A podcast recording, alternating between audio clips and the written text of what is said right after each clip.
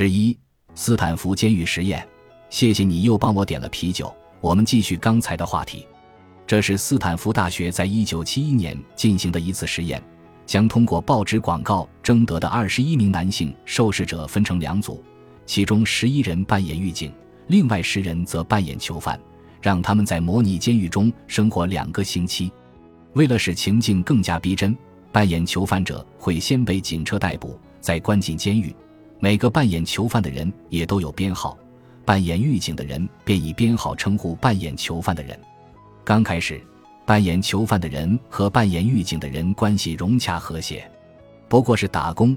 只要两个星期过了，大家就有钱进口袋了。是啊，但是随着时间的流逝，扮演狱警的人慢慢变得跟真的狱警一样。例如，第一天晚上，扮演狱警的人在凌晨两点叫醒囚犯，命令他们做俯卧撑；第二天早上，当囚犯做出反抗行为时，则用灭火器朝他们喷射。随着实验进行，扮演狱警的人脾气变得相当火爆，甚至让扮演囚犯的人头上套着纸袋前进，徒手清扫厕所等。实验期间，实际在监狱从事咨询的牧师也为扮演囚犯的人进行咨询，发现他们同样产生了与真正囚犯相同的初期症状。扮演囚犯的人当中，没有人表示希望停止实验吗？有，但是因为指导实验的教授希望能更深入研究，所以便继续执行。过程中出现了对扮演囚犯的人暴力相向的狱警，也发生过扮演囚犯的人企图逃狱的事件。最后的结果如何？实验到了第七天便宣告终止。前来咨询的牧师联络扮演囚犯者的家人，其家人带着律师来到实验室。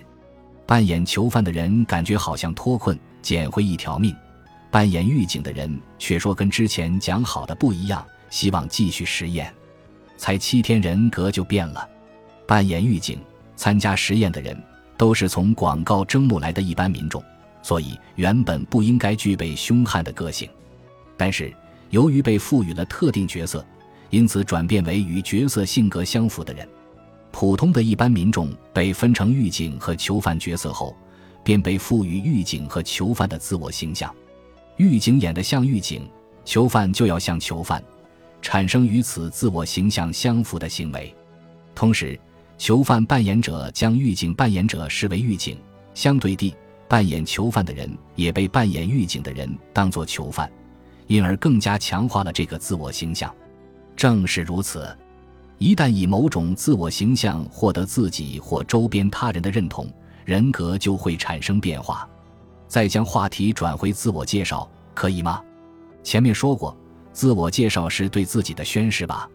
这是为了强化自己所拥有的自我形象，同时让新朋友知道我有这种自我形象。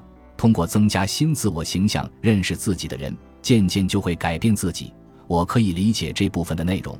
自我形象也可以说是理想的自我，而思考理想的自我。揣度这个理想的自我会如何做自我介绍，会采取什么行动，而后将思考化为实际行动，强化自我形象，使自己更接近理想的自我。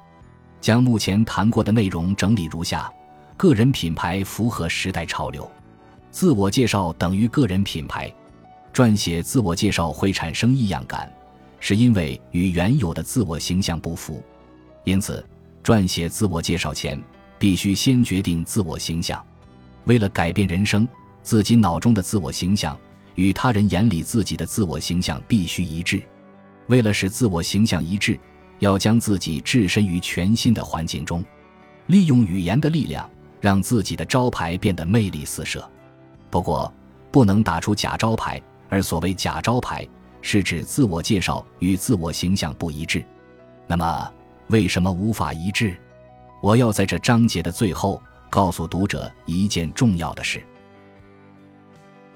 本集播放完毕，感谢您的收听，喜欢请订阅加关注，主页有更多精彩内容。